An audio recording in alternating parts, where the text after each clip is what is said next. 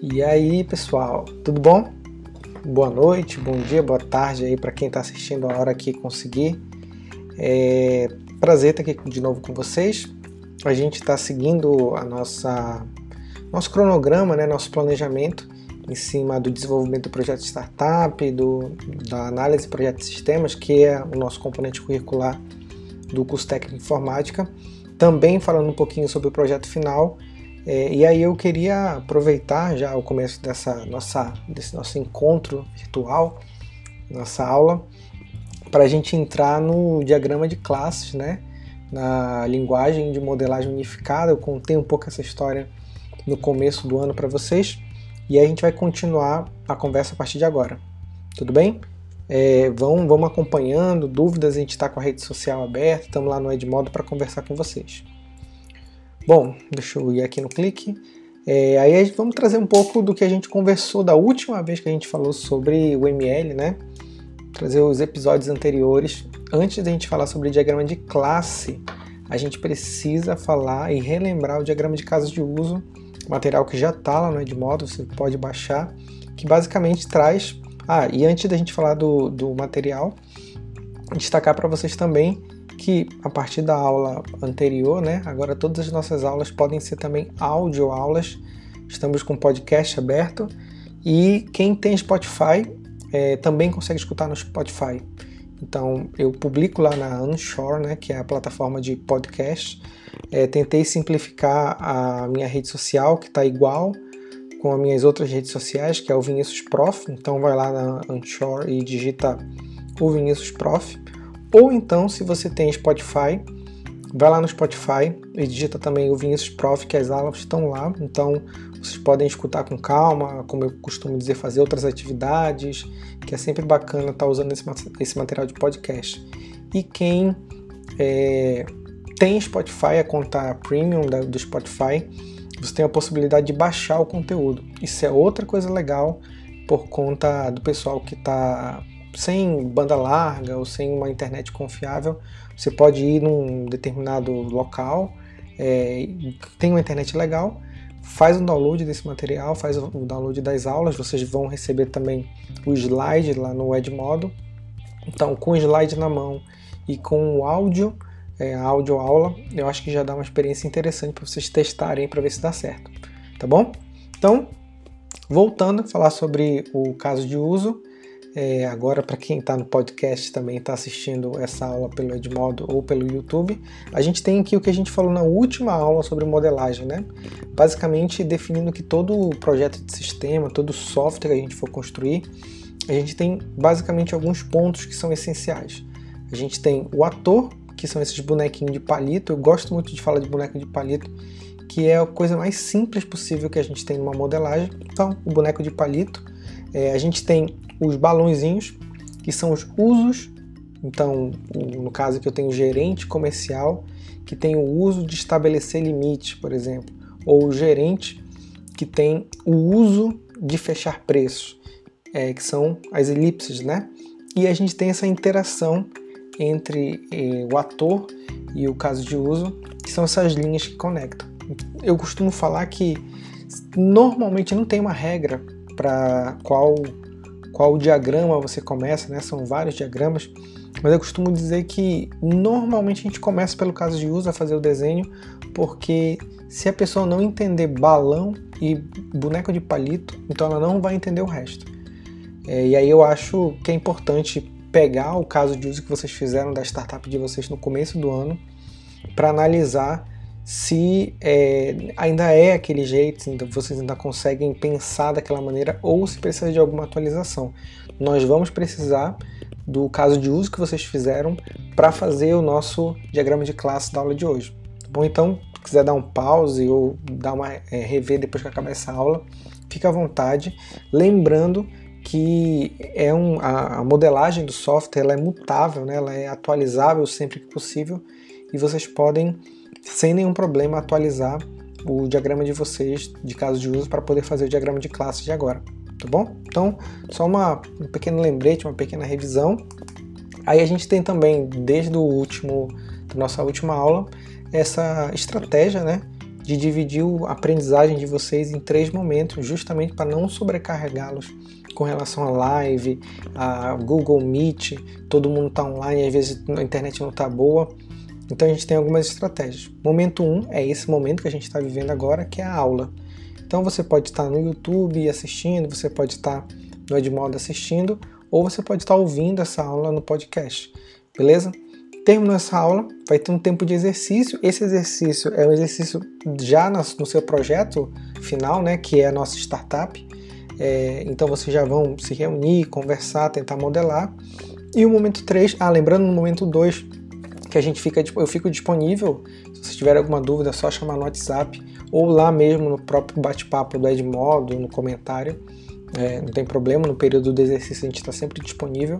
E o momento 3, que é a entrega do material, e isso para mim é muito importante, porque isso formaliza a aprendizagem de vocês. Então, se vocês assistiram a aula, se vocês fizeram o exercício, mas não entregaram a atividade ou não entregaram no prazo, é, isso impacta na nota de vocês. Então, preciso muito que vocês tenham atenção para esse terceiro momento, que é a entrega da atividade. Eu vou falar no finalzinho sobre isso, tá?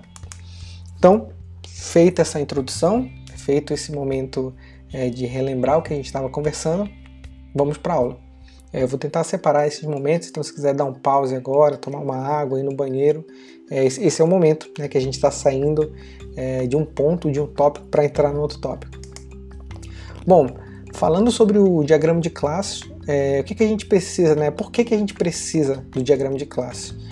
Basicamente, é, para entender, para visualizar essas colaborações de uma forma mais simples. Então vocês vão perceber que muitas coisas são ligadas e, são, e existe um, um sentimento de colaboração entre os módulos do sistema de, de computação. E isso é mais interessante, isso é mais fácil visualizar no diagrama de classes e porque a gente também precisa dos esquemas lógicos, né? Vocês que é, já passaram por, por exemplo, banco de dados, banco de dados tem o mesmo, é, bebe da mesma fonte, que é você entender esses esquemas lógicos num, como se fosse uma fotografia do teu sistema. Então, é muito interessante, vocês tiveram outros componentes curriculares também é, vinculados à programação orientada a objeto, então vai nesse mesmo rumo, pega P5, Java e outras linguagens basicamente esse é o, é o geralzão é, do porquê que até hoje, né, 2020, mudança de plataformas, mudança de linguagem de programação, a gente ainda precisa é, do diagrama de classes, tá? Tem aqui no cantinho inferior direito, para quem está ouvindo também o podcast, a gente tem é, um diagrama de um exemplo que eu peguei na internet de um diagrama de classes.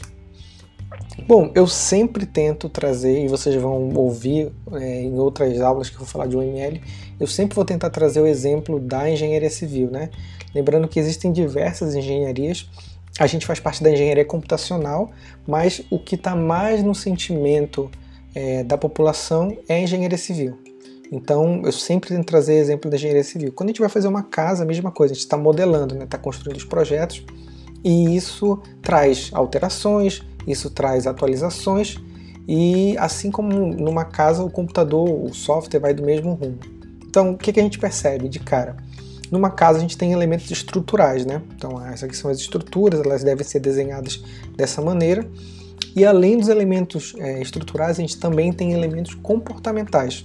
Então a, é, essa estrutura ou esse, essa parte da casa ela, vai, ela deve se comportar assim a partir de uma tal reação. Então, se estiver muito quente, ela protege, se estiver muito frio, são elementos comportamentais que as casas já interagem.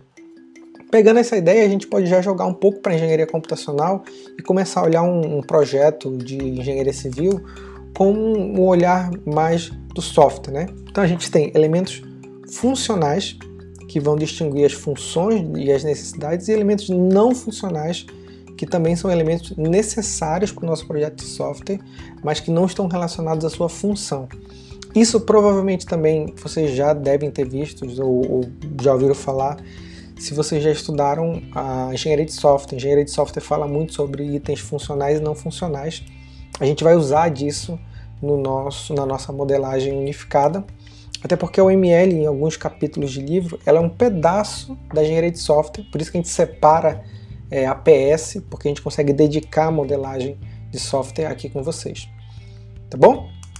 Então, é, a gente a gente pode dizer que os diagramas de classe, né, eu botei DC aí, o que, que eles mostrarão para gente? Então, basicamente, um conjunto de classes, e aí eu já vou falar daqui a pouco o que define uma classe, né? Um, um conjunto de interfaces, ou seja, eu tenho um relacionamento entre duas classes, você tem uma no meio fazendo justamente esse pêndulo, que é uma interface. Como elas vão colaborar, isso é bacana entender, ou seja, como e com quem. Tem determinadas classes que se relacionam com uma, mas não se relacionam com outra. Então a gente consegue visualizar isso no nosso diagrama de classes. E é, as colaborações e seus relacionamentos. Basicamente é a visão geral e é isso que a gente espera de vocês no desenvolvimento é, dos exercícios né, que vão vir aqui no diagrama de classes, certo? A ideia é que no final dessa aula vocês consigam ter capacidade, vocês sejam capazes de desenvolver minimamente, a gente fala muito isso no mundo startup, que é o mínimo produto viável, acho que não é, não vamos inventar a roda, a gente precisa ser colocar no papel o que é essencial para estar tá de pé o projeto, tá? Então, a ideia é que vocês consigam mostrar isso, demonstrar isso na startup de vocês que vai gerar o projeto final. Bom, que são classes. Esse é o meu cachorro, esse é o Tunk. Tá, inclusive deve estar tá dormindo, já botei agora comida para ele, agora é à noite, estou gravando a aula. É, ele é um labrador e um labrador preto, mas basicamente ele pertence a uma classe, né? Ele pertence à classe de cães. Isso que junta ele a outros animais igual a ele, que pode ser um, um labrador, pode ser um pitbull, pode ser outro tipo de cachorro, mas o que o junta em um sentimento comum é porque todos são cães. Assim como existem classes gato, assim como existem classes, por exemplo, de animais voadores, né, pássaros, e assim como existem animais, é, é, classes que não são de animais. Mas a gente tem um sentimento de conseguir colocar tudo numa caixinha só, a partir do momento que a gente enxerga aquilo como uma classe. Então, nesse exemplo, eu tenho é, a classe cão, beleza? A gente consegue pensar toda a modelagem de software, a gente consegue colocar nessas caixinhas, porque é fácil aproximar a um senso comum né? Tem vários exemplos de produto, é, de animais, de pessoa, colaboradores, que são ambientes que você consegue colocar várias informações lá dentro. Beleza? Na, no diagrama de classes, a gente simplifica com esse retângulo, né? Quem está ouvindo a gente, é basicamente um retângulo que ele é dividido em três partes. Então, é, a parte superior é o nome da classe, a parte do meio são as características que aquela classe tem e a parte inferior são as ações daquela classe. Basicamente esse esquema não tem mistério e eu queria até é, falar para vocês que eu não, nessa aula eu não vou usar nenhum software de modelagem muito complexo, porque vocês podem perceber que ele é bem simples de fazer, né? Então até os exemplos que eu fiz, eu fiz no próprio é, PowerPoint então os exercícios de vocês também fiquem livres para fazer aonde você achar mais necessário, mais interessante, porque é muito facinho de, de construir. Vamos lá. Nome, características e ações. Isso divide né, as partes da classe. Mas no nosso diagrama UML tem outro nome. Então qual é o nome técnico que a gente chama? Né? Então eu tenho o nome da classe. O nome da classe sempre começa com letra maiúscula. Isso é um ponto importante. Sempre eu começo com a primeira letra maiúscula e os de baixo são minúsculos, tá? As características daquele animal, do, ah, desculpa, as características daquela classe é, são a gente chama de atributos. Quais são os atributos? São as características. E as ações a gente chama de método. Bem tranquilo, né? Nome, atributo e método. Beleza? Então vamos voltar, por exemplo, lá, né? Estamos aqui com a classe cão. É, o que, que vocês percebem de atributos? Por exemplo, cor, do, da, da pelagem dele, né? Cor, sei lá, da língua. Tem alguns cães que têm uma recessividade e a língua é diferente. É, que mais? Cor dos olhos. Isso são tudo características, né? São minimamente é, informações estáticas, a gente pode dizer. Então isso tudo vai para o campo atributo aqui. Ó. Opa. Isso tudo vai aqui para o campo atributo, tá? Que é a parte do meio. Mas e se a gente pensar nos métodos, ou seja, qual é a ação dessa classe? Bom, o cão, o que um cão pode fazer? O cão pode latir, latir é uma ação, então ele é um método.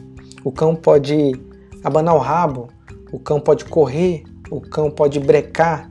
Todas essas são ações desse conjunto de informações chamado classe. Então ele fica na parte inferior ali, que é a parte dos métodos. Beleza? Agora, quando eu tenho duas classes e elas conversam, elas são ligadas nesse relacionamento. Tá? Então a gente tem, por exemplo, duas classes aqui que a gente está vendo, a classe da direita e a classe da esquerda. É, elas interagem, elas trocam informações. Vamos pensar eventualmente que é eu, pessoa, né? Então tem uma classe de pessoas que tem nome de pessoas, ações, ela pode andar, pode conversar. E na outra classe a gente tem um cão, que é o amigo do homem, né? Vamos dizer assim, da mulher. Então eles conversam, eles se relacionam por essa linha. É bem tranquilo. E algumas vezes a gente pode ter mais de duas classes relacionando. Aqui eu trouxe um exemplo de três classes se relacionando. Vocês estão com alguma dúvida nesse momento? Então dá um pause se precisar voltar a parte do vídeo, é, dar uma analisada, mas basicamente a gente tem retângulos que são divididos em três partes, né? que é o nome da classe, sempre primeira, primeira letra maiúscula, é, atributos e métodos com letra minúscula, que caracterizam um conjunto de informações comum, que são as classes. E essas classes conversam entre si. Bom, bem tranquilo é, essa definição, e aí vocês já começam a pensar no projeto de vocês.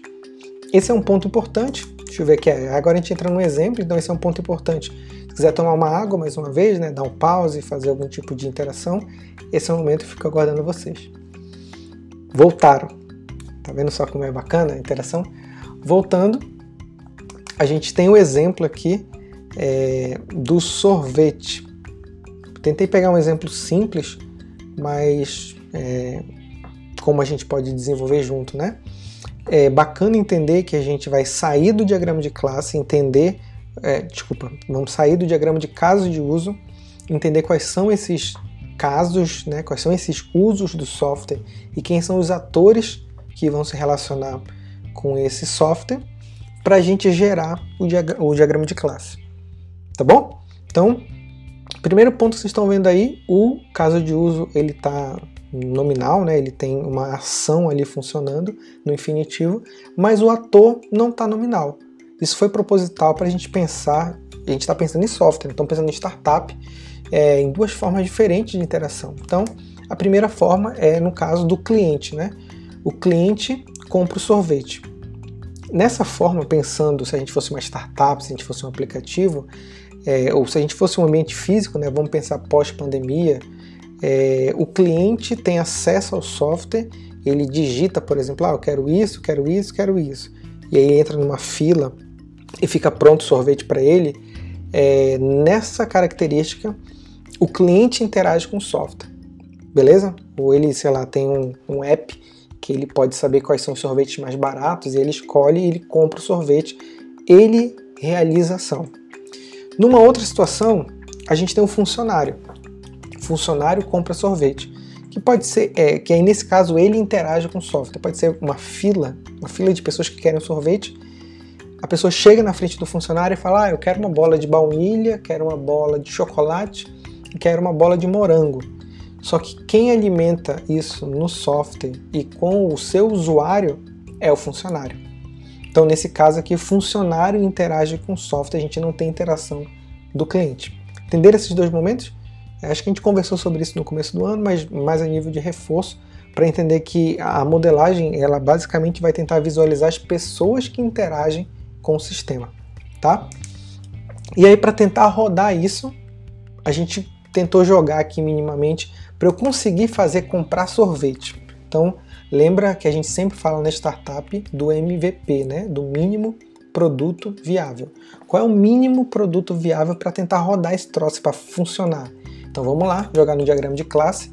A classe superior eu tenho, por exemplo, funcionário. Né? Eu vou, vou usar o segundo exemplo. Então, no meu software, no meu app, é, quem compra o sorvete, quem interage com o sorvete é o funcionário. Então, quais são as características que eu preciso minimamente?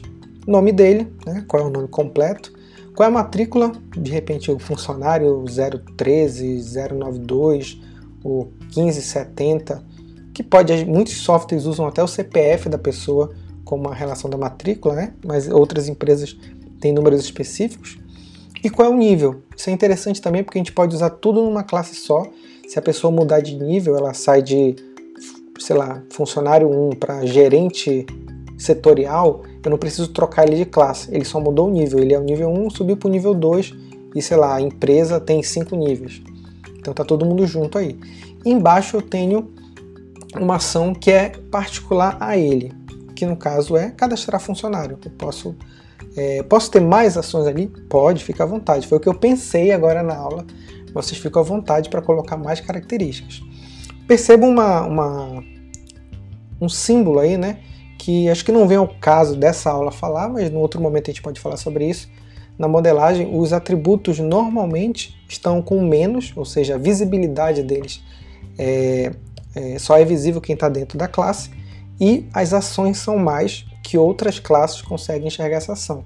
Não é um assunto para essa aula, é um assunto mais ligado à programação orientada a objeto, mas a gente já coloca aí para vocês se acostumarem com essa linguagem, tá bom? Então vamos nesse ritmo. Primeiro, é, vamos definir algumas coisas, né? Classe sempre começa com letra maiúscula, beleza? Outra coisa, é, atributos e métodos começam minúsculo, sendo que atributos você usa menos, métodos você usa mais. E uma outra coisa que eu queria combinar com vocês é quando a gente for concatenar, juntar duas palavras, que a primeira letra da segunda palavra ela é maiúscula. Então tu pode juntar todo mundo, não precisa usar underline.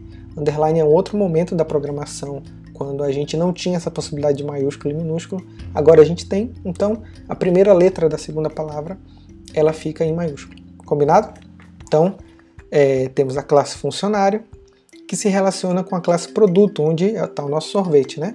Então, quais são as características desse produto? Tem a descrição dele, tá? sorvete, baunilha, que bom, por exemplo. Tem um código, muitas empresas usam o código de barra para definir aquele produto, e tem um valor unitário. Por exemplo, ah, esse sorvete baunilha ele custa 15 reais. 15 reais lá, tá bom? E embaixo a gente tem métodos, que nesse caso aqui eu pensei o clássico, né? que são as quatro operações básicas. Todo, todo produto que cadastra ele tem que ser encontrado, então pesquisar. Todo produto que é encontrado precisa dar a possibilidade de alterar, vai que eu errei o nome do produto. Então, o alterar é importante. E todo produto que pode ser cadastrado, pesquisado e alterado tem que ter a possibilidade de excluir.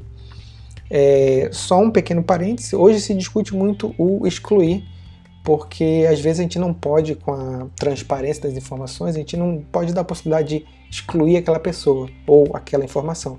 Ela talvez fica oculta, ela fica morta, mas está se discutindo muito hoje que a gente não possa excluir a informação justamente para criar um registro, né?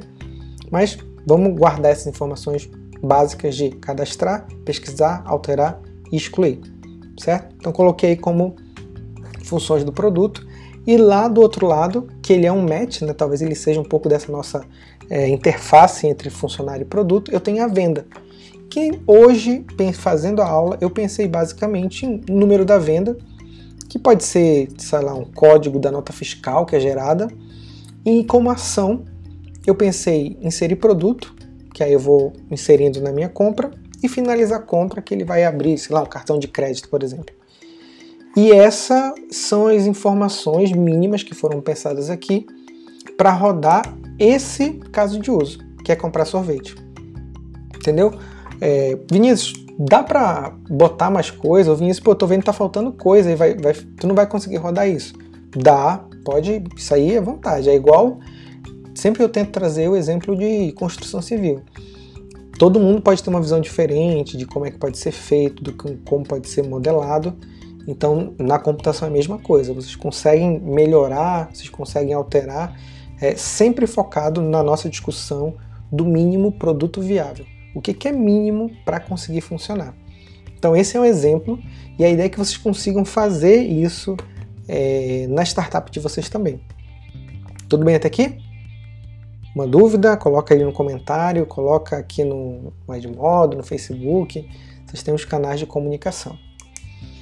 É, e agora a ideia é ir para a prática. É, vocês vão receber no Edmodo é, a aula, o link do podcast, os slides e também o material de apoio, que é o capítulo falando sobre diagrama de classes.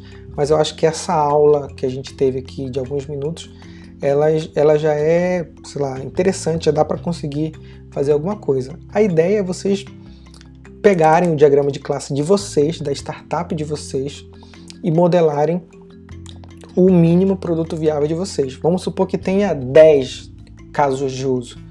Eu preciso fazer os 10? Não.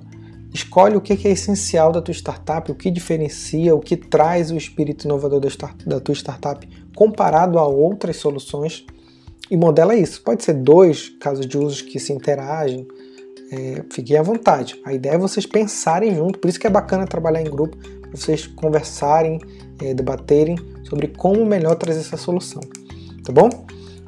Aí a gente entra no nosso cronograma, então a aula ela vai ser publicada na terça-feira, dia 11 de agosto. Eu vou dar dois dias para vocês é, praticarem o exercício, vocês podem ficar livre para a plataforma que vocês quiserem, se quiser fazer no PowerPoint, se quiser fazer no Word, se quiser, vocês estão livres. Eu preciso só desse esquema do diagrama de classes. Nesse período também estou disponível, já desde o dia 11, se quiser chamar no privado, se quiser usar o Edmodo, porque a gente está é, tá sendo monitorado também pelo pedagógico, mas pelo coordenador do curso, é uma forma de deixar um registro de dúvida também. Fiquem à vontade, que a gente vai tirando essas dúvidas. E no dia 14, a entrega lá no Edmodo. Então também vou abrir a tarefa lá no Edmodo.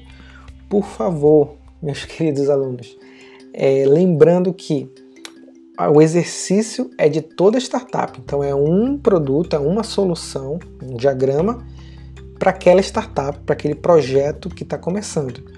Porém, contudo, entretanto, a entrega é individual. Então, cada um de vocês tem que entrar no seu perfil e submeter a tarefa da sua startup lá no Edmodo até 11 e 5, acho que é 11h45 o limite do Edmodo até 11h45 do dia 14 de agosto. Porque senão eu não consigo comprovar, não consigo formalizar a sua aprendizagem. Tá bom? Então, muita atenção com isso, porque já teve gente que perdeu algumas vezes esse período e aí se embananou, aí se enrolou, tá bom? Estou é, lançando a aula hoje, dia 11, dia 12 e dia 13 vocês têm disponível para fazer exercício, eu estou aberto à conversa e até o dia 14, é, 11h45 da noite, a entrega da atividade de vocês lá no Edmodo, tá bom? Não deixem para a última hora, façam o quanto antes essa atividade e é, subam quanto antes porque a gente pode ter algum, eventualmente algum problema de internet, algum problema de energia, então não deixa para a última hora para vocês não perderem ponto, tá bom? Fico por aqui, nossa conversa foi bem rapidinho, Espero que tenha é, trazido algum tipo de motivação para vocês nesse momento. Eu, como já falei muitas vezes, sou um apaixonado e acredito muito na tecnologia como transformação da vida das pessoas. Eu acho que o projeto Startup é isso: vocês se envolverem, empreenderem e, acima de tudo, resolver problema real, né? resolverem problema dos outros é, de forma prática e tecnológica. Tá bom? Eu fico por aqui. É, aguardo vocês agora na internet, nos nossos canais de comunicação, e a gente se vê em breve na próxima aula, tá bom? Tchau, tchau, até mais.